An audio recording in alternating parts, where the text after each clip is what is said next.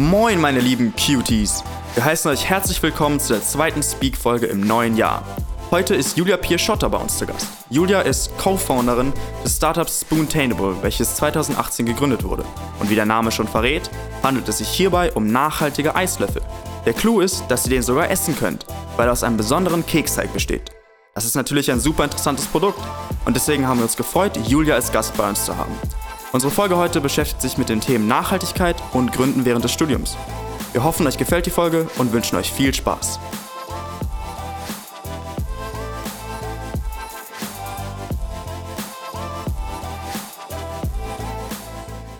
Herzlich willkommen, Julia, zum Q Summit Podcast, Hi. zu Speak. Ähm, ich habe dich vorhin schon vorgestellt und ich würde jetzt einfach nur kurz dich darum bitten, dich selber einfach mal vorzustellen und ein bisschen was über dich zu erzählen. Hi, ja, sehr gerne. Also ich bin Julia, ich bin 26 Jahre, komme äh, aus Heidelberg und habe gemeinsam mit meiner Co-Gründerin der Amelie das Startup Spoontainable gegründet. Ähm, ja, bin ursprünglich die ganz klassische BWLerin und jetzt irgendwie in der Foodbranche gelandet. Okay. Und was, also, wo hast du studiert und welche Jobs hast du so gemacht und sowas davor? Ähm, ich habe erstmal meinen Bachelor an der Goethe-Uni in Frankfurt gemacht, habe dort ganz klassisch Vivi studiert. Dann habe ich ein Gap Year gemacht, habe ähm, ja diverse Praktika in verschiedenen Branchen äh, gemacht, bisschen rumgereist ähm, und bin dann nach Hohenheim gegangen. Das ist äh, südlich von Stuttgart, direkt am Flughafen und habe dort den Management Master angefangen. Ähm, da war relativ breit und also generalistisch aufgestellt, aber trotzdem mit dem Schwerpunkt Entrepreneurship ähm, und eben auch Marketing. Ähm, ja, und so bin ich dann eben in dieses Startup-Bereich gekommen. Ähm, und gejobbt habe ich ähm, auch in ganz verschiedenen Branchen. Also ich war auch mal bei der Börse in Stuttgart im Marketingbereich, auch super spannend ähm, und äh, zeitgleich aber auch schon mal in der Personalabteilung und so weiter von anderen äh, Personalvermittlung und sowas. Ähm, also Mhm. ganz wild und äh, verrückt. Also alles Mögliche einmal ein bisschen durchprobiert. genau. Und wann hast du dann, also wann seid ihr dann auf diese Idee gekommen von eurem Startup? Also von Spoontainable? Also Amelie und ich haben uns 2017 mal das kennengelernt und haben dann im ja, Herbst, also ja, Ende des Jahres im Prinzip mit der Idee angefangen. Wir haben uns ähm, in einer Studentenorganisation äh, angeschlossen ähm, und dort eben mit dem Thema Plastikproblematik auseinandergesetzt. Und dort ging es eben hauptsächlich darum, Mhm. dass man ein soziales Projekt aufstellt, ähm, was sich auch selbst trägt. Und so kam eben dann auch die Idee des essbaren Löffels auf. Ähm, und das Ganze haben wir dann weiter ausgearbeitet und äh, gegründet haben wir dann aber erst äh, Mitte 2018. ja, genau, und das war, das war bei Enactus, war richtig? genau, gell? richtig, ja, Enactus, ja. Genau, ja, die haben wir auch bei uns an der Universität. Genau, also, die sind- Shoutout an Enactus erstmal. Ja, genau. ähm, ja, genau. Und wie seid ihr denn auf die Idee gekommen? Also ihr habt euch mit diesem Mhm. Plastikproblem beschäftigt und dann habt ihr euch, keine Ahnung, eine, eine Branche ausgesucht und dachte, okay, gut, hier Eisverkauf. Oder wie war das? Wie war der, Mhm. wie war der die Situation? Also damals war ähm, die, also der Nachhaltigkeitsgedanke schon auch da in der Gesellschaft, aber noch nicht so krass ähm, ja, fixiert, wie es jetzt vielleicht ist. Ähm, also man hat da so einen leichten Trend ähm, erlebt. Und wir haben uns eben gedacht, okay, wir haben jetzt hier super viel Plastikmüll, irgendwie ähm, muss es da doch auch bessere Alternativen geben. Ich meine, die ganzen Umweltschutzorganisationen, die gab es natürlich schon. Wir wussten, dass es super viel Plastik im Meer gibt. Ähm, und da dachten wir uns, okay, was können wir eben tun, damit wir da einen Impact leisten? Und wir waren gar keine Biologin und hatten auch keine Ahnung von Chemie. Also irgendwie so eine ähm, kompostierbare Lösung war, war nicht in unserem Kompetenzbereich. Und deswegen sind wir so ein bisschen einfacher rangegangen und ähm, dachten uns, okay, fangen wir doch mal irgendwie mit Besteck an. Das ist irgendwie greifbar, da kann man irgendwie noch eher eine Alternative finden. Und äh, beim Eisessen dann tatsächlich dachten wir uns, okay, man isst schon die Waffel, man isst irgendwie relativ viel von diesem Eis.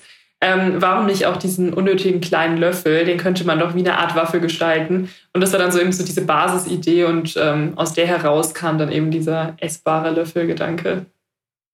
Ja, aber das, ich finde das auch super schlau, weil jedes Mal, wenn ich zum, zum Eisladen gehe und dann sage ich, will ich noch so sagen, ja, kein Löffel. Nee. Und dann hat er schon reingesteckt und dann denke ich, verdammt, Ja, Mist. außer es ist ein Spoonie, dann ist Ja, okay, okay. und- Ja, ja, außer es ist ein Spoonie, dann kann ich da wenigstens Genau. essen. Beziehungsweise mich nicht so schlecht fühlen, wenn ich ihn dann ja. wegwerfe. Ähm, genau, und wie, also wie, weil ich habe paar Sachen, unterschiedliche Mhm. Sachen gelesen. Ihr wart am Anfang zu viert, war das nicht so? Oder zu dritt? Weil du hast Mhm. gesagt, du hast nur mit der, mit einer Co-Gründerin gegründet, oder wie war Genau, das? also bei Enactus selbst waren wir schon ein größeres Team. Das hat sich dann sehr schnell auf uns vier reduziert, also die Carla, Anja, Amelie und ich. Ähm, wir haben dann auch die Rezepturen des Patent entwickelt. Also wir sind auch zu viert in diesem Patent eingetragen.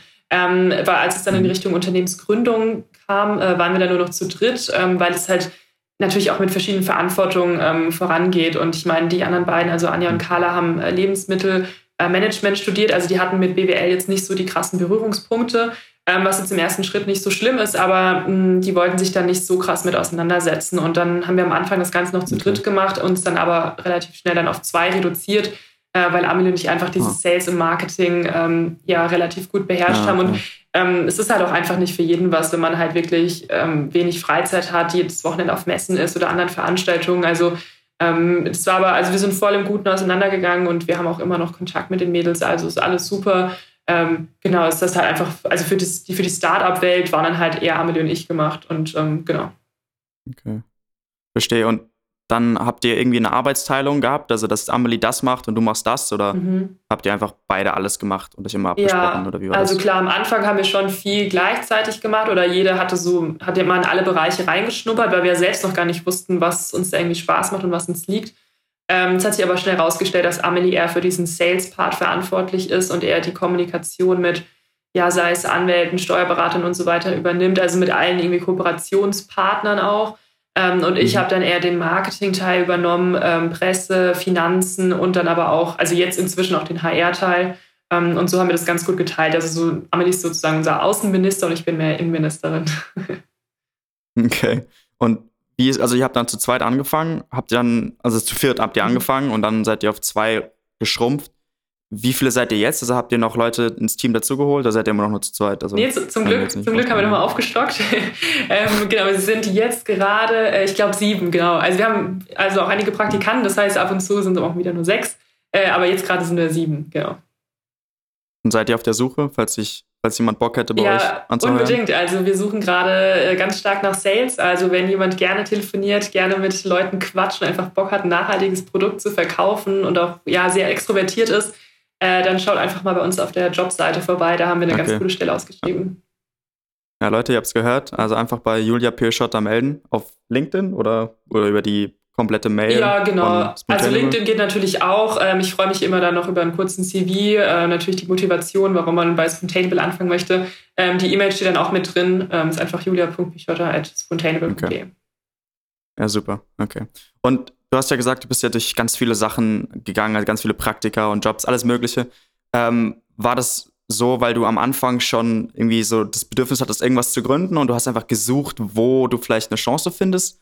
Oder war es eher so, dass es so im Laufe kam mit, dem, mit, deinem, zweiten, mit deinem Master dann? Oder wie war das? Also ich glaube, ganz am Anfang war die Gründung und auch die Selbstständigkeit überhaupt nichts für mich. Also ich war immer so eher auf der Schiene, okay, ich muss äh, äh, das Risiko sehr gering halten und äh, suche mir einen Job in der Corporate und da kann ich mich dann zurücklehnen, bekomme dann mein fixes Jahresgehalt und dann ist gut.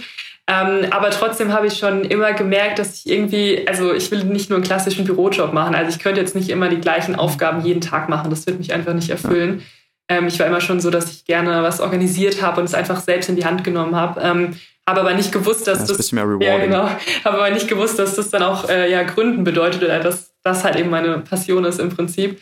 Ähm, ja, und das kam dann eigentlich erst durch, durch Enactus und durch Spontaneable, dass ich gemerkt habe, okay, das ist eigentlich mega cool, das liegt mir total, dieses Generalistische ähm, und einfach so ein bisschen gucken, okay, was sind die Strukturen, was ist die Strategie eines Unternehmens und das Ganze dann selbst in die Hand nehmen und aufbauen.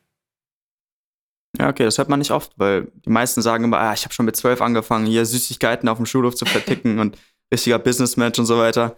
Und dann, also dass es so erst im Nachhinein sich entwickelt hat, ist interessant.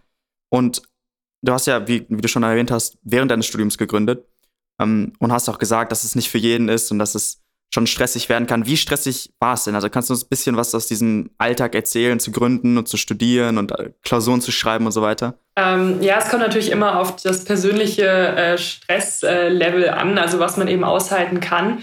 Ähm, also bei uns war das so, dass wir nicht nur studiert haben, wir haben auch noch ähm, Nebenjobs gehabt. Also ich habe Ganz am Anfang habe ich ja noch bei der Börse gearbeitet als Werkstudentin, auch, also ich war eigentlich fast immer drei Tage dort und ab und zu dann halt in den Vorlesungen, weil mir das Arbeiten einfach super viel Spaß gemacht hat. Ähm, klar, und an Wochenenden, ganz am Anfang sind wir also auch noch feiern gegangen, da hatte ich auch noch super viel Freizeit und habe halt einfach mein Studentenleben gelebt. Ja. Ähm, irgendwann kam dann halt so dieser ähm, ja, Wendepunkt, man hatte dann die ersten Kunden, die ersten so richtigen Verantwortlichkeiten, muss dann halt auch so seriöser sein. Ähm, und dann ist natürlich Uni schon so ein bisschen hinten rangerückt. Also ich habe schon versucht, immer in die Vorlesung zu gehen, weil ich halt also so ein Mensch bin, ich muss mir das also ich muss da sein, weil sonst zu Hause gucke ich mir das eh nicht an, dann mache ich dann andere Dinge oder mache dann halt was fürs Containable. Ähm, klar, nicht alleine. Äh, aber man hat halt trotzdem immer diesen Druck gehabt, so okay, ich will irgendwie meinen Master fertig machen. Also das war Amelie und mir sehr, sehr wichtig, dass wir das trotzdem abschließen, weil wir wussten ja nicht, wo es hingehen wird mit Containable und wir wollten einfach diese Sicherheit haben. Mhm. Ähm, ja, und dann waren wir zeitweise auch zum Teil mal nur zwei Tage die Woche in unseren WGs und sonst immer unterwegs von Berlin nach Stuttgart, nach München, ähm, dann auch mal zum Teil nach UK oder Lissabon ins Ausland. Das ging dann auch relativ fix los ähm, auf verschiedene Messen, Veranstaltungen. Also es war schon krass, ähm, wie wenig wir eigentlich wirklich zu Hause waren. Also wir haben sind super viel rumgereist, ähm, haben immer auf der Fahrt irgendwie gelernt, auf irgendwelchen Zugfahrten, dann Präsentationen noch vorbereitet ähm, und dann immer so versucht, unsere Klausuren da noch hinzukriegen. Und äh, ja, meine Masterthesis habe ich zum Teil am Berliner Flughafen geschrieben. Also ähm, es war schon äh, sehr verrückt die Zeit, auch also wirklich sehr, sehr stressig. Ich glaube, wir waren zwischendurch ja noch beim Auslandssemester, fällt mir jetzt ein. Ähm, aber ähm, ja, man musste halt auch so ein bisschen dann natürlich auf seine Gesundheit achten und auch gucken, dass man dann ja genug Schlaf bekommt. Und eine gewisse Zeit geht das Ganze ja. gut, aber irgendwann merkt man dann auch, dass es ziemlich hart wird. Okay, und würdest du sagen, also, also du sagst das natürlich, dass es wahrscheinlich einfach ähm, ein gutes Gefühl war und du stolz drauf bist und so weiter und dass, es, dass das eine gute Entscheidung war. Aber würdest du es nochmal tun? Also wenn du nochmal vor der Wahl stehen könntest, während des Studiums zu gründen, würdest du dann nochmal, würdest du mal machen? Oder? Ähm, wenn ich wieder diesen Bootstrapping-Ansatz wählen würde, würde ich es machen. Also würde ich es genauso wieder machen. Ähm, wenn ich natürlich jetzt äh, schon viel schneller Umsätze hätte oder gute Investoren oder mich anders finanzieren könnte, dann würde ich wahrscheinlich das Ganze erst nach dem Studium machen. Ähm, also wir haben das ja auch nur gemacht, weil wir einfach ähm, ja keine Investoren reingenommen haben ganz am Anfang und das Ganze über diesen Bootstrapping-Ansatz gewählt haben. Ähm, ja, aber an sich ist halt die Zeit während oder auch nach des Studiums die Zeit, in der man wirklich wenig ähm, Verantwortung noch hat. Man hat also das Risiko, das lässt sich aushalten. Man muss jetzt, oder wir müssen zumindest jetzt kein Haus abbezahlen oder keine Familie und so weiter. Wenn man das natürlich schon hat, dann ist es immer noch mal, finde ich, äh, eine andere Grundlage, auf der man dann äh, gründet. Äh, kannst du noch mal erklären, was ist denn Bootstrapping? Für die Leute, die es nicht ja, wissen. Ja, sehr gerne. Also Bootstrapping ist im Prinzip, dass man sein Unternehmen aus eigener Kraft heraus aufbaut das heißt, äh, ja, man macht das eben durch die eigene Arbeitskraft. Äh, das heißt, äh, auch mal bis spät nachts arbeiten, so viel in-house gestalten wie möglich ähm, und eben keine Investoren ganz am Anfang reinnehmen und so wenig externe Kapital und ähm, ja, Finanzierung wie, wie möglich. Ähm, wir haben natürlich auch eine Crowdfunding-Kampagne gemacht bei uns, ähm, da das dann aber, also man vergibt dann keine Anteile und so weiter. Also in dem Sinne würde ich das schon auch noch als Bootstrapping betrachten und haben eben auch erst Anfang ähm, letzten Jahres die, die ersten Mitarbeiter eingestellt und das seit 2019 würde ich dann auch noch alles als Bootstrapping-Ansatz bezeichnen.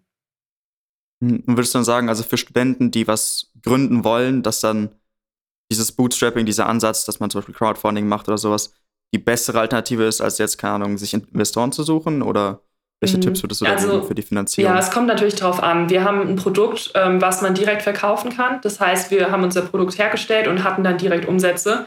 Wenn man jetzt natürlich an einer IT-Lösung arbeitet, die vielleicht erstmal aufgebaut werden muss, man muss erstmal Daten generieren und so weiter, ähm, kostet es ja sehr viel Zeit im Vorfeld, bis man dann letztendlich Umsatz generiert. Da ist natürlich die Investorenlösung oder der Bootstrapping-Ansatz vielleicht etwas schwieriger.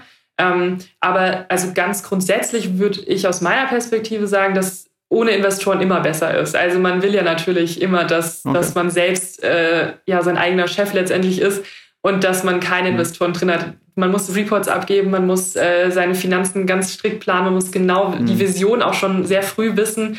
Ähm, und wenn man ja da einfach ein bisschen frischer ist, dann ähm, ist es vielleicht manchmal auch ganz gut, wenn man das einfach mal selbst erlebt. Ähm, andererseits bieten die Investoren auch so eine Art ja, Mentoren. Also bei uns ist es zumindest so.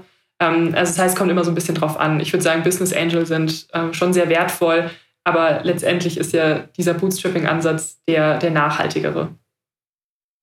Wer ist denn euer Investor? Äh, wir haben jetzt, Oder? Ja, wir haben jetzt einen Teil der, der Food Angel mit drin.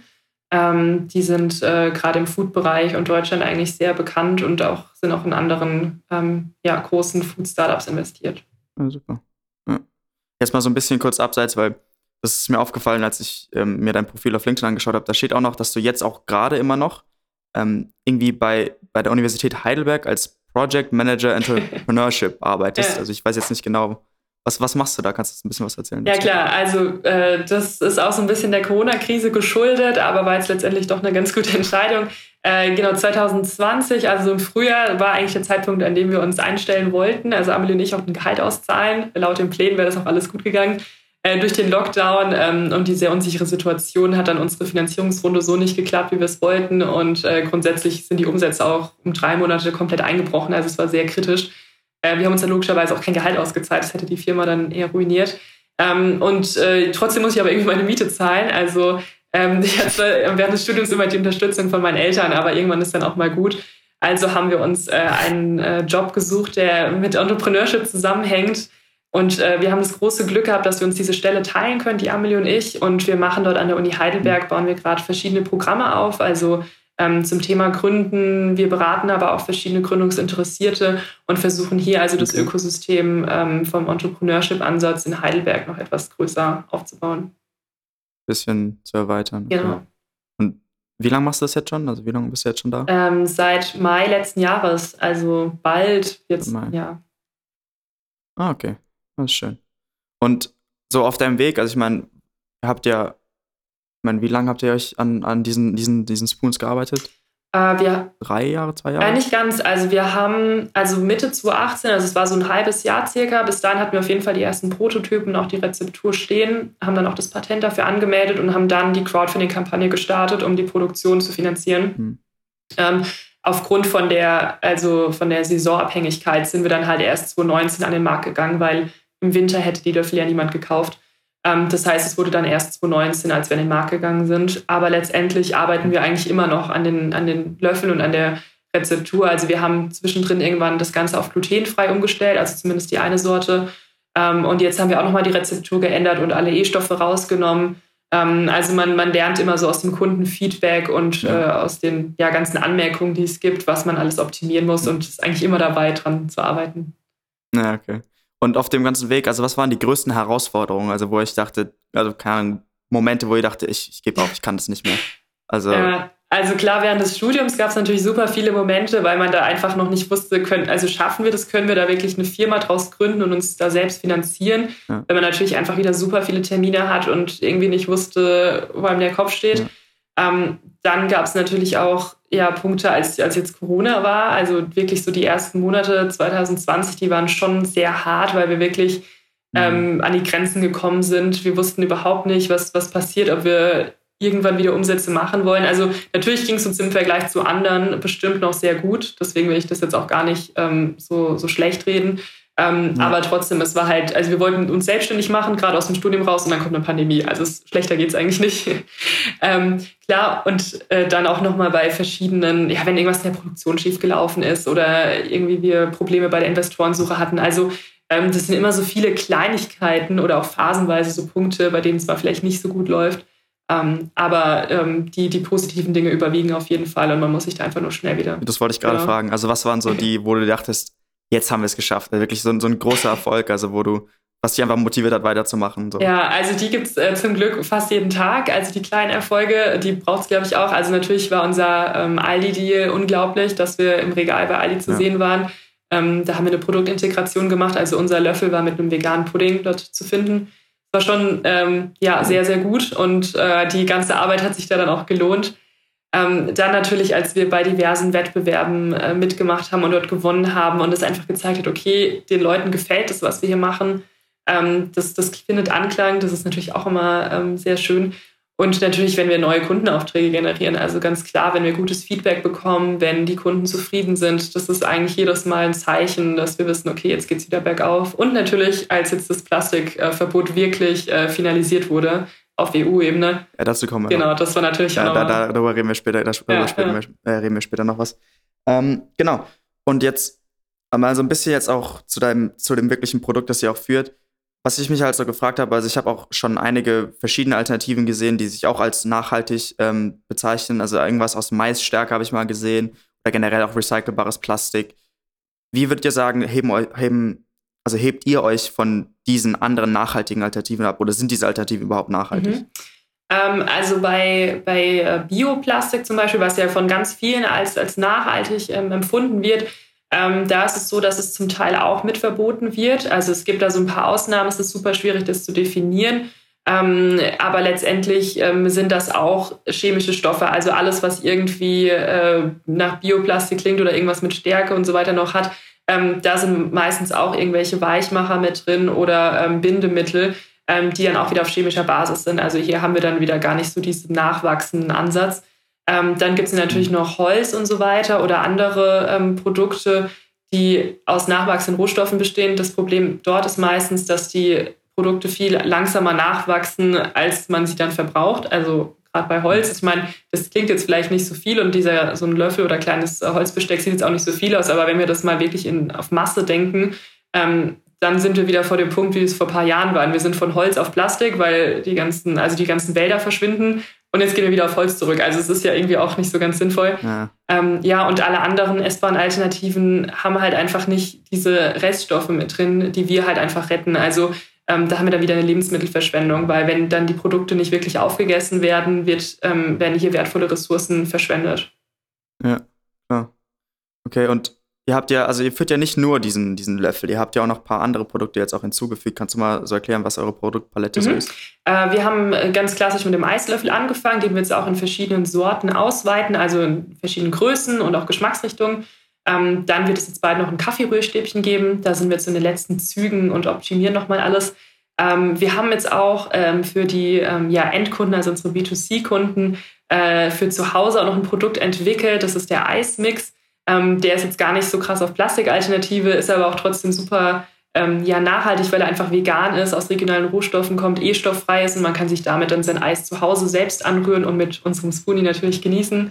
Ähm, und dann haben wir jetzt auch noch ähm, ja, durch Kooperation mit anderen Startups noch äh, Strohhalme im Sortiment. Ähm, da sind wir auch gerade im Überlegen, wie wir das noch weiter ausbauen. Ja, genau. Das, also zu diesen Strohhalmen, weil die habe ich ja auch gesehen. Und euer Löffel haben ja relativ viele Gemeinsamkeiten. Da sind ja beide aus Reststoffen. Mhm. Also euer, eure Strohhalme sind aus Apfelresten, mhm. war das so genau, richtig? Ja. Genau. Ja, und ähm, eure Spoons sind halt aus, was war es nochmal, Keksresten? Äh, fast so. äh, aus Kakaoschalen äh, und ja, die Kakaofasern. Genau, genau, und die andere Sorte aus Haferfasern. Ah, das, das wusste ich nicht. Ich wusste, ich, also. ich wusste nur von den Kakaofasern. Nee, genau, die, die Hafer genau, ist die etwas äh, ja, neutralere Variante. Ah ja, okay. Und äh, das ist jetzt das, was ich mich so frage, weil das ist ja eigentlich super genial. Man nimmt einfach die Reste von, von irgendeinem Unternehmen, das die nicht mehr braucht und macht dann sein eigenes Produkt daraus, verkauft es. Und das ist auch eigentlich eine super, super Idee. Aber wie ist denn das? Rücken die auch mit den, also war es schwer, die Unternehmen dazu zu bringen, euch die Reste zu verkaufen oder, oder wie macht, wie funktioniert das überhaupt? Also, ähm, also es ist eher schwer, gerade bei den Kakaoschalen, dass die wirklich komplett gereinigt sind und ähm, hier keine Pestizide, Reste und so weiter noch vorhanden sind. Ähm, und wir wollen ja auch, dass die Ballaststoffe noch mit drin bleiben. Also das heißt, wenn man dann diese Fasern oder diese Schalen zerkleinert, ähm, braucht man eben so ein ganz spezielles Verfahren, dass trotzdem noch genug Nährstoffe und Ballaststoffe drin sind, die dann auch für die Stabilität sorgen. Äh, und von denen gibt es dann wiederum sehr wenige Anbieter hier in Europa. Äh, wir haben zum Glück jemanden gefunden, der das dann ganz gut für uns macht. Ähm, aber ja, diese, diese Reststoffe oder diese Fasern sind, äh, so wie wir sie brauchen, schon relativ rar, würde ich sagen. Ähm, aber dennoch gibt es sie. Also, es, also das Problem ist dann vielleicht eher, dass man unglaublich große Mengen abnehmen muss. Ähm, aber an sich gibt es schon ein paar Anbieter, die das machen. Und das gleiche auch mit den, mit den Strohhalmen, richtig? Also äh, genau, also die sind ja gar nicht von uns hergestellt. Also wir ähm, kooperieren da ja aktuell gerade nur mit einem anderen Startup. Ähm, aber dort gibt es auch super viele Reste. Also man muss sich einfach nur überlegen, wie viel Apfel irgendwie verarbeitet wird zu, weiß ich nicht, Apfelsaft, Apfelmus, was es da alles gibt. Ja. Da bleibt ja auch unglaublich viel. Da gibt es dann mehr Auswahl, ähm, mehr, ja, also mehr Angebot. Weiß ich jetzt nicht, ob es mehr Angebot gibt. Da gibt es auf jeden Fall, also bei Schokolade wird ja auch tonnenweise hergestellt. Also da gibt es, äh, ja. aber in beiden Fällen gibt es eigentlich genug Möglichkeiten, da an äh, Lieferanten zu kommen. Äh, wie heißt denn das Startup, das andere? Äh, das, das, ist, das die Streuer äh, Das ist Wise Food. Okay, genau. Und ähm, produziert ihr die, die Spoons dann selber oder habt ihr ein also habt, ihr habt ja eine Partnerschaft, gell? Ähm, genau, wir haben die outgesourced, die Produktion, weil wir, also einmal aus Kostengründen und auch weil es, glaube ich, ähm, ja, eine geringere Kapitalbindung einfach aufweist, was natürlich viel, viel besser für ein Unternehmen ist. Ähm, wir lassen die aktuell bei Komrad Feingebäck herstellen, ist einer der ältesten und äh, ich glaube auch besten äh, Bäckereien, Großbäckereien in Deutschland. Ähm, die vertreiben aber auch weltweit. Und dort können wir eben unsere ähm, Spoonies herstellen. Okay. Und was ich mir halt gefragt habe, weil ich fand, also ich fand das generell eine, sehr, sehr schlaue Idee, aus diesen Resten was herzustellen, dann selber den Wert damit zu erschaffen. Äh, gibt es da schon viele Unternehmen, die sowas machen? Oder seid ihr, würdet ihr sagen, seid einer der ersten, die so, also weil ich kenne mich ja jetzt nicht so wirklich aus in diesem Reste mhm. Startup-Produktionsmarkt. Also wenn es jetzt um Reststoffe zu Plastikalternativen entwickeln geht, waren wir schon eine der ersten. Ähm, Gerade auch mit den Löffeln, da sind wir die ersten. Ähm, wenn es jetzt grundsätzlich um essbares Besteck gibt, äh, kommt so langsam die Konkurrenz. Also das merkt man schon, aber da haben wir dann wieder keine Reststoffverwertung. Ähm, und wenn es jetzt ganz allgemein um Reststoffe geht, gibt es auch noch ganz viele andere coole Startups. Also es gibt ja, ähm, ach, ich glaube, Rewert heißen die. Ähm, und dann gibt es noch ich muss aufpassen, dass ich nicht alle durcheinander bringe. Also es gibt einmal die mit dem Riegel, die machen dann auch aus irgendwie Reststoffen Riegel und dann gibt es ja noch die, die aus Brotresten Bier herstellen. Ich glaube, so war das. Äh, genau, Knerzia heißen die, glaube ich. Genau, Rebert und Knerzia. Genau, das sind so die zwei, die mir noch im Kopf bleiben. Ähm, aber es gibt noch viele, viele andere. Also ich glaube, es gibt auch noch welche, die was mit Müsli machen. Ähm, Habe ich, glaube ich, auch letztens welche kennengelernt. Ähm, also da, da gibt es schon, schon einige. Ach so, und aus Stuttgart gibt es auch noch ein paar, ähm, die auch Chips herstellen. Ähm, Zero Bullshit Company heißen ja. die. Also, oder waren, machen das aus Reststoffen? Oh Gott, jetzt erzähle ich, glaube ich, äh, nicht, dass was falsch ja, ist, aber es gibt ja, einige. Ja. Also, das habe ich nur interessiert, weil ich fand es einfach eine super schlaue Idee. Und ähm, genau, was ich mich jetzt auch gefragt habe, also vielleicht jetzt wegen Corona sind die, die Daten und die Zahlen ein bisschen ähm, abgesunken, aber gibt es viel Nachfrage nach diesen Spoons? Ähm, grundsätzlich also. ja. Also wir haben, äh, also bevor Corona anfing, ähm, hatten wir super, einen super Ausgangspunkt. Also ich erinnere mich noch daran, dass wir im Februar noch eine Messe hatten und da, das war unser, wirklich, das hat uns gerettet, weil da haben wir noch super viele, viel Umsatz einfach auch machen können. Ähm, und da hat sich auch, also das Interesse, das war einfach gigantisch groß. Ähm, das, das Feld ist einfach super weit. Also wir reden jetzt aktuell immer nur von, von Eisdielen und, und der Eisbranche, aber wenn man sich einfach mal auch Caterer anschaut, wenn man sich Kantinen anschaut oder auch den Retail, ähm, Hotels, Restaurants und so weiter oder Produktintegration, ist der Markt einfach gigantisch groß. Ähm, man muss halt einfach nur so ein bisschen ähm, ja, kreativ werden und da die richtigen Partner finden. Und, aber wir hatten, also ich meine, während des Studiums haben wir wenig Akquise gemacht. Also da kamen wirklich die meisten auf uns ja. zu, das muss man schon sagen. Ach, okay.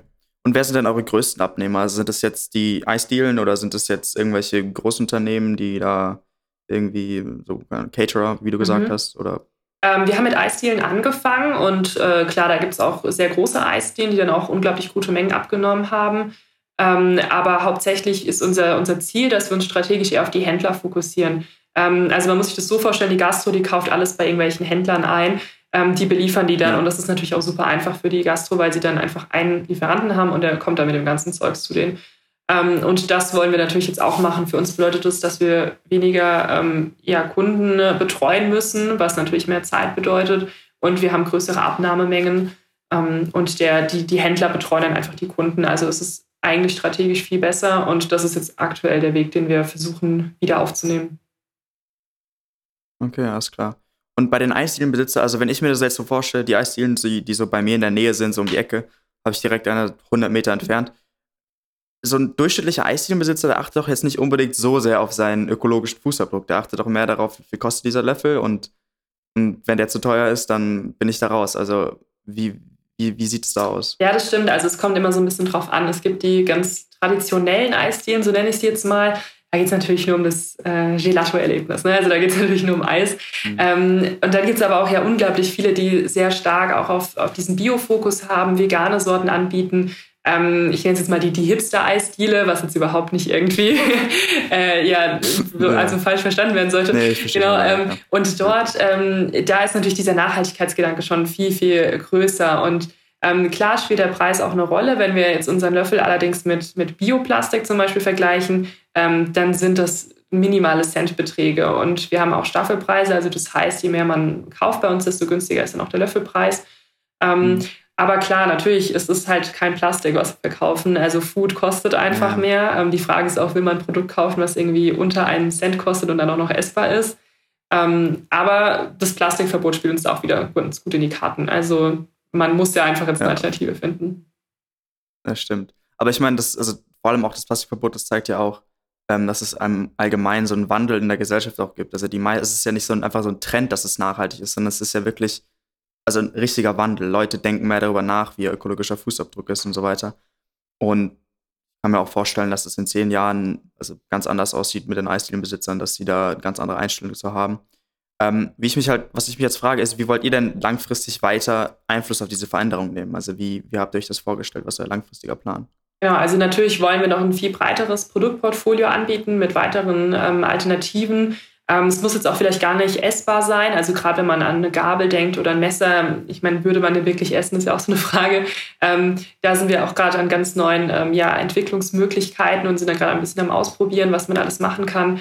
Ähm, wir wollen natürlich auch einen Impact leisten und halt auch zeigen, wie man durch wirklich so kleine Veränderungen nachhaltig sein kann. Wir wollen verschiedene Kooperationen eingehen mit anderen Startups ähm, und da einfach einen Impact leisten. Ähm, natürlich auch Marktführer sein für diese Plastikalternativen, aber eben auch ähm, ganz viel Plastik einsparen durch unsere Produkte. Okay. Und wollt ihr dann so in diesem Segment von der Wiederverwendung von Restprodukten bleiben oder dann auch vielleicht anfangen, selber zu produzieren? Ähm, also du meinst auch wieder noch irgendwann mal selbst unsere Löffel produzieren? Oder was, meinst du? Okay. Ähm, also ich, mhm. ich meine, also weil ihr die, die Strohhalme zum also gut, die Strohhalme macht ihr mhm. nicht, aber die Löffel zum Beispiel, die sind ja aus einem Restprodukt, ja. das von der Großindustrie mhm. kommt, hergestellt. Also wollt ihr dann das so weitermachen, dass ihr, wenn ihr zum Beispiel ein normales Besteck habt, dass ihr ähm, das auch aus irgendwelchen so. Restprodukten mhm. herstellen wollt, oder? Ja, genau. Also auf jeden Fall, also wir verfolgen immer diesen Kreislaufwirtschaft-Ansatz. Das heißt, ähm, wir wollen auf gar keinen Fall äh, einen ganz normalen Keks nur verkaufen, also weil das wäre nicht ja. wirklich nachhaltig. Also diese Verwertung von Reststoffen ist auf jeden Fall ganz, ganz oben auf der Agenda. Und dann stellt sich einfach immer nur noch die Frage, okay, ist es halt noch essbar oder ist es eher biologisch abbaubar? Ähm, das sind dann eher so die, die Fragen, die sich dann nochmal im kleinen Detail ja. unterscheiden. Aber Reststoffe werden auf jeden Fall immer Thema sein bei uns. Ja, also du hast ja schon ein paar Mal erwähnt, dass das Verbot, ähm, also für die Leute, die es jetzt nicht wissen, im Juli 2021, glaube ich, war es, also das war mein letzter Stand, soll ein Verbot kommen für Plastikbesteck, ähm, diese Wattestäbchen fürs Ohr, äh, diese Kaffeerührstäbchen und irgendwie Luftballonhalter und alles Mögliche. Also dieses Einwegplastik. Äh, genau, ihr rechnet damit, dass dann die Nachfrage extrem steigen wird oder seid ihr da eher. Mm, es kommt so ein bisschen, ja, es kommt jetzt gerade so ein bisschen darauf an, wie sich auch Corona entwickelt. Also ich glaube, grundsätzlich wird die Nachfrage schon steigen, weil die Leute natürlich eine Alternative brauchen und weil ganz viele Produkte wegfallen. Ähm, es wird natürlich trotzdem jetzt so eine Übergangsphase geben, weil also einfach der, die Lagerbestände aufgebraucht werden noch dürfen. Mm, und ja, dann, dann wird sich auch noch zeigen, wie sich dann so die Konkurrenz entwickelt. Also der Markt wird sich da ein bisschen ganz neu definieren, glaube ich. Aber so mhm. äh, grundsätzlich wird die Nachfrage auf jeden Fall steigen. Davon bin ich eigentlich überzeugt. Und wie gedenkt ihr dann gerade die zu erreichen, welche halt jetzt durch, das, jetzt durch dieses Verbot eben gezwungen sein werden, auf eine Alternative umzusteigen? Weil ich kann mir vorstellen, dass viele dann sagen, okay, gut, ich greife einfach zu Bioplastik. Das ist jetzt billiger als zum Beispiel der essbare Löffel und das ist trotzdem nachhaltig in Anführungsstrichen. Ähm, genau, das ist, eine, ja, das ist auch ein interessanter Punkt, weil also das haben wir auch erst letztens in einem äh, ganz großen äh, Strategietag äh, bei uns so festgestellt, weil wir uns da auch mit dem Thema nochmal ganz intensiv beschäftigt haben. Ähm, und auch äh, Bioplastik wird verboten werden. Also ähm, genau, Ach, das heißt, richtig, und das heißt, dass äh, das wiederum wegfällt. Ja, das heißt, wir haben eigentlich nur noch Holz und andere essbare Alternativen. Ähm, und äh, trotz, es wird bestimmt noch andere ähm, Schlupflöcher geben, äh, da bin ich eigentlich überzeugt davon. ähm, aber grundsätzlich äh, versuchen wir durch unsere Pressetätigkeit, durch äh, verschiedene Guerilla-Aktionen ähm, und andere Aktivitäten, ähm, hoffentlich auch bald wieder Messeauftritte, äh, die ganzen Gastronomen dann zu, zu erreichen und zu catchen und denen das halt dann nochmal nahezulegen. Ähm, ich glaube aber auch, dass bei den, bei den End-Usern, also die, die wirklich dann letztendlich das Eis sich bestellen, ähm, es dann irgendwann Klick machen wird und die das dann natürlich auch nicht feiern werden, wenn dann die Eisdiele oder der Gastronom, bei dem sie sind, ähm, dann noch alles in Plastik anbietet. Ähm, man sieht es ja auch heutzutage, dass ähm, da der Fokus immer stärker drauf ist, dass sich Leute beschweren, sei es über äh, Google. Reviews und so weiter. Also ähm, ich denke, da, da haben wir dann so zwei Hebel. Also einmal die Gastronomen selbst, die von dem Verbot betroffen sind, oder nochmal die User, die einfach äh, nachhaltiger konsumieren wollen. Aber dann würdet ihr sagen, auf jeden Fall, dass dieses Verbot auch wirklich ein richtiger Schritt also in die richtige Richtung ist. Mhm. Und durch, also denkt ihr, dass gerade das eben der Weg ist, wie die Regierung oder wie, wie, wie, unsere Bundesregierung halt vorgehen sollte? Also mehr von diesen Verboten, die halt da ähm, diese schlechten Sachen für unsere Umwelt sagen, verbieten Oder lieber eher wirtschaftliche, unternehmerische Anreize schaffen oder lieber die Kombination von beidem oder? Ich glaube, gerade was das Plastikverbot eingibt, ist das die richtige Entscheidung. Ähm, jetzt gar nicht, weil ich ein nachhaltiges Unternehmen habe und da zufällig eine Alternative dafür anbiete, sondern also man merkt es ja auch bei den CO2-Emissionen. Soll es irgendwie eine CO2-Steuer geben? Ähm, schön, dann, dann, bezahlt man dafür, dass man trotzdem CO2 erzeugt. Aber äh, sorgt es jetzt wirklich für eine Reduktion? Ähm, und genauso würde es ja dann auch beim Plastik sein. Wir wollen es ja verhindern, wir wollen es ja reduzieren. Und ähm, nur durch, ich glaube, solche gezielten Verbote ähm, regt man dann auch so eine Veränderung an, weil ansonsten ist es immer so nur so nice to have und äh, nur so ein Trend, glaube ich. Und äh, also ich glaube, es braucht es einfach. Ja, es muss einfach ein bisschen, also meinst du, dass es besser ist, dass man nicht mehr diese Alternative hat, dann doch noch auf Plastik umzusteigen, weil einem gerade die Löffel, die, die essbaren Löffel nicht mehr gefallen oder so? Meinst du? Ähm, ja, genau. Also ich, ich glaube, man, man hat halt sonst einfach zu viele Schlupflöcher und ähm, ja, oder bezahlt dann irgendwie dann doch eher mal eine Strafe, sage ich mal, wenn man dann vielleicht doch Plastik verwendet, ähm, als dass man dann wirklich auch nachhaltig denkt, weil da kommt dann ja auch bei, bei Gastronomen und bei jedem Unternehmer dann so der unternehmerische Geist heraus. Ähm, und äh, wenn man dann aber wirklich ein gezieltes Verbot hat, so man darf es jetzt nicht verwenden, weil es einfach schlecht für die Umwelt ist, äh, dann bewegt man ja auch ähm, im Großen und Ganzen erst was Nachhaltiges. Es schafft, schafft ja auch eben unternehmerische Anreize. Ich meine, genau. allein, dass dann so ein Startup kommt, das sagt, hier komm, ich biete jetzt essbare Löffel an. Genau. Also das schafft ja eben auch die Anreize. Richtig. Äh, genau, und würdest du sagen, also dass der Bund, äh, also die Bundesregierung deiner, aus deiner Erfahrung heraus ähm, nachhaltige beziehungsweise generell Startups genug fördert oder eher nicht? Ja, schwierige Frage. Ähm, also auf gewisse Art und Weise vielleicht schon. Also wenn ich mir jetzt anschaue, was es in Baden-Württemberg vielleicht auch so für Förderprogramme gibt, ist das schon ganz gut. Ich glaube, es ist ähm, landesabhängig, also bundeslandabhängig. Ähm, mhm. Insgesamt kann die Bundesregierung natürlich immer mehr für Startups tun. Also da gibt es, glaube ich, nie genug. Ähm, aber es gibt ja auch gleichzeitig den, den äh, Startup-Verband. Also das ist ja auch ähm, ja, so ein bisschen Lobbyismus im Prinzip, in dem wir auch versuchen, da unsere Wünsche und unsere ähm, ja, mhm. Anregungen, sage ich mal, den Politikern zu vermitteln. Ähm, was jetzt konkret bei uns im Nachhaltigkeitsfeld ähm, das Ganze betrifft, würde ich sagen, ähm, sehe ich jetzt noch wenig Unterstützung. Ich meine, wir wissen alle, das Verbot kommt, aber wir als nachhaltiges Startup erfahren aktuell zumindest noch wenig ähm, Support. Also ich meine, wir sind ja jetzt wirklich die Alternative, genauso wie zahlreiche andere Startups. Also es gibt ja auch noch Recap und so weiter. Ähm, ja. Und wir, also eigentlich müsste man ja uns gerade pushen und äh, sagen, hervorheben und sagen so, hey, hier sind die Alternativen, nehmt sie. Also redest du dann mehr von so Marketingunterstützung oder wirkliche Subventionen? Ähm, beides, Fall? man kann ja beides kombinieren. Also man könnte ja im ja. Prinzip auch irgendwie also das Subventionieren, dass irgendwie vielleicht Gastronomen, die jetzt vielleicht einen niedrigen Umsatz haben, trotzdem die Möglichkeit haben, unsere etwas teuren, nachhaltigen ja, Produkte ja. Zu, zu kaufen. Ähm, da kann man ja bestimmt auch eine faire Lösung finden, was jetzt nicht irgendwie dann ja, ähm, ja unpassend wäre. Kurz zu den, zu den Förderprogrammen. Kannst du mal vielleicht ein paar nennen? Mhm. Weil also ich, ich kenne mich da überhaupt nicht aus, deswegen. Mhm. Also ich bin natürlich äh, nur bei dem Programm in Baden-Württemberg ziemlich tief drin. Also es gibt äh, zahlreiche Wettbewerbe zum einen. Also ich meine, man muss einfach nur mal ein bisschen bei uns gucken, wo wir uns alles beworben haben. Wir haben, glaube ich, fast jeden Wettbewerb mitgemacht, den es gibt zum Pitchen. Da verdient man auch mal gerne mal ein Preisgeld. Ähm, dann gibt es ähm, also beim den BW Elevator Pitch, das ist so der bekannteste, würde ich sagen. Ähm, es gibt ähm, dann nochmal, oder das gab es zumindest, solche ähm, Innovationsgutscheine. Ich glaube, die gibt es jetzt gerade nicht mehr, aber es gibt dafür ein Alternativprogramm. Was ist ein Innovationsgutschein? Ähm, wenn man, ich bin mir nicht hundertprozentig sicher, weil wir den nie genutzt haben, aber ähm, das ist, wenn man irgendwie ähm, neue Forschungsprojekte hat und zum Beispiel ähm, ja, die die Forschung äh, erstmal finanzieren muss oder den, den Maschinenbau und so weiter und es eben eine Innovation ist, also da gibt es dann verschiedene Kriterien, anhand deren das dann abgeprüft wird, dann übernimmt ähm, das Land ähm, einen Teil dieser Kosten. Da kann man dann verschiedene Kosten ah, okay. ähm, einreichen.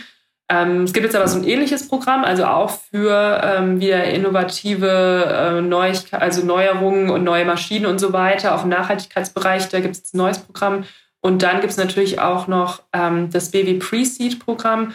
Ähm, das ist eine Art Wandeldarlehen, was man ähm, also mit einer Bank äh, gemeinsam bekommt ähm, und auch noch Investoren. Also das ist so eine Art, ja, einfach Pre-Seed-Geld ähm, bietet sich aber auch gerade in der Anfangsphase an, wenn man sich einfach nicht ähm, ja, noch selbst finanzieren kann, aber als Gründer einfach ein Gehalt haben möchte. Und dann gibt es natürlich auch noch das Exist-Programm, das ist sogar noch eine Stufe vorher. Ähm, dort wird man, das ist eine Art Stipendium für Gründer. Okay, okay. Und also was, was ich mich auch frage, also das ist, weil es hat natürlich einen riesen Vorteil für die Gesellschaft, wenn man ein nachhaltiges Startup gründet und sich dafür auch einsetzt und sich diesen, diesen Businessweg auch aussucht. Aber was ich mich halt gefragt habe, lastet da nicht auch ein bisschen mehr Druck? Also, dass wirklich alles Mögliche in der Lieferkette nachhaltig sein muss, dass, dass man generell diese nachhaltige Person auch sein muss und auch lebt und was weiß ich was. Ist da nicht mehr Stress mit verbunden? Oder würdest du sagen, ach komm, man macht's, für, man macht's fürs Ziel und auf dem Weg ist es jetzt nicht so schlimm. Ja, du meinst, wenn ich jetzt also mal eine Plastiktüte in der Hand habe, dass dann gleich die äh, Bildzeitung ja, genau. hier vor der Tür steht. Ähm, ja. ja, also natürlich. Also ähm, wir versuchen, also einmal gibt es ja so diese unternehmerische Verantwortung, die wir haben. Äh, und da versuchen wir ganz klar, die Supply Chain so nachhaltig wie möglich ähm, zu gestalten. Also das heißt, ähm, wir versuchen auch Marketingmaterialien aus ähm, recyceltem Papier zu, zu ähm, herzustellen, ähm, aus druckfreundlichen Farben und so weiter, was vielleicht bei vielen gar nicht so präsent ist, aber das macht dann schon einiges aus. Wir versuchen den Versand. Viel nachdenken, also. Ja. Man muss da über viel nachdenken. Richtig? Ja, genau, genau. Oder auch, also wir gleichen auch alle CO2-Emissionen aus und so weiter. Also ähm, das, das machen wir auch. Also da versuchen wir auf jeden Fall alles, was geht, irgendwie nachhaltig zu gestalten. Ähm, und dann gibt es ja noch diese, diese persönliche oder private Verantwortung, die wir haben. Ähm, aber auch hier versuchen wir so nachhaltig wie möglich zu sein. Also ich glaube, äh, ich habe jetzt in meiner Familie ähm, etabliert, dass keine Plastiktüten mehr ähm, bei den Supermärkten gekauft werden, gerade wenn man dieses Obst einpackt und so weiter, sondern einfach lose. Ja. Und ähm, also klar, meine Eltern, die achten jetzt auch viel, viel mehr drauf, seit ich halt wirklich jedem auf den Keks gegangen bin. Ähm, und äh, aber auf den Spontane Ja, genau. Ähm, aber letztendlich muss ich trotzdem sagen, also man, man kann nicht hundertprozentig Zero Waste leben. Also ich kann es einfach nicht. Es geht nicht. Äh, man, und ja. äh, ich glaube. Aber ich finde. Ja, sorry, du wolltest was sagen, ne? Ja, ich, ich, ich finde ich find irgendwie, dass, es, dass man auch nicht dazu komplett gezwungen mhm. sein muss. Man, man tut sein Bestes. Ganz so. genau. Also nur weil ich jetzt ein nachhaltiges Startup gründe, muss ich nicht komplett auf alles verzichten, was es halt im Leben gibt. Ich meine, generell ein Mensch ist ja nicht gut für die Umwelt, wenn man es genau nehmen würde. Ja, richtig. Also, also ich finde es halt immer ganz schlimm, wenn man dann zumindest versucht, was Gutes zu tun und dann kommen immer ganz viele Menschen, die einem sagen, ja, aber das und das ist doch jetzt nicht gut. Aber und hier machst du das und das ja, so. Polizei. so. Ja, come on, aber ich fange halt irgendwo an. also es ist, äh, ja, genau. genau. also deswegen, ich glaube, man muss einfach, wie gesagt, das Beste versuchen und äh, ja, das so umsetzen. Ja, okay. Also wir kommen jetzt auch zum Ende. Jetzt kommt die letzte Frage. Ähm, die letzte Frage ist meistens einfach wirklich nur irgendwelche Tipps geben. Und jetzt frage ich mich, welche Tipps hast du für Studenten, die während des Studiums eben gründen wollen? Mhm. Also wie kann man sich das eben erleichtern? Mhm. Was, worauf muss man sich einstellen? Äh, ja, auf jeden Fall gucken, dass man das Studium nicht in Regelstudienzeit äh, absolvieren muss. ähm, dann, also klar, man sollte, sollte sich so viel Hilfe holen wie möglich. Das heißt, an Netzwerkveranstaltungen teilnehmen, mit verschiedenen anderen Startups reden, gucken, ob es Programme in der Uni gibt. Und ähm, gerade als Student kriegt man noch super viel for free. Also ähm, sei es irgendwie nicht unbedingt juristische Beratung, aber manchmal gibt es ja auch solche Beratungsangebote in der Uni. Da sollte man natürlich alles abgreifen. Äh, sucht euch äh, direkt zu Beginn einen guten Steuerberater und einen guten Anwalt, auf den ihr immer wieder zurückgreifen könnt. Das ist, glaube ich, auch Gold wert. Ähm, und dann ist, glaube ich, egal ob man studiert oder nicht, das Team ist einfach Gold wert. Also man braucht ein Team, auf das man sich verlassen kann, äh, was die Achterbahnfahrt mit einem übersteht ähm, und was sich aber auch in den Kompetenzen gut ausgleicht. Ähm, ja, und ich glaube, das sind so die für, für mich so die wichtigsten Learnings. Also einfach so ein bisschen das Ganze locker angehen, nicht zu sehr dramatisieren. Letztendlich ist es auch nur ein Startup und auch wenn man es gegen die Wand fährt, man hat unglaublich viel Erfahrung gesammelt und vieles gelernt. Na super sind gute Tipps. Also die lege ich mir dann auch selber zum Herzen. Und ich glaube, viele werden sich darüber freuen. Das sind gute Tipps.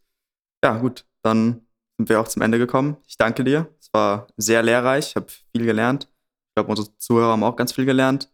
Und ja, danke schön. Sehr gerne. Vielen Dank für die Einladung. So, ich hoffe, ihr hattet genauso viel Spaß wie ich mit dieser Folge.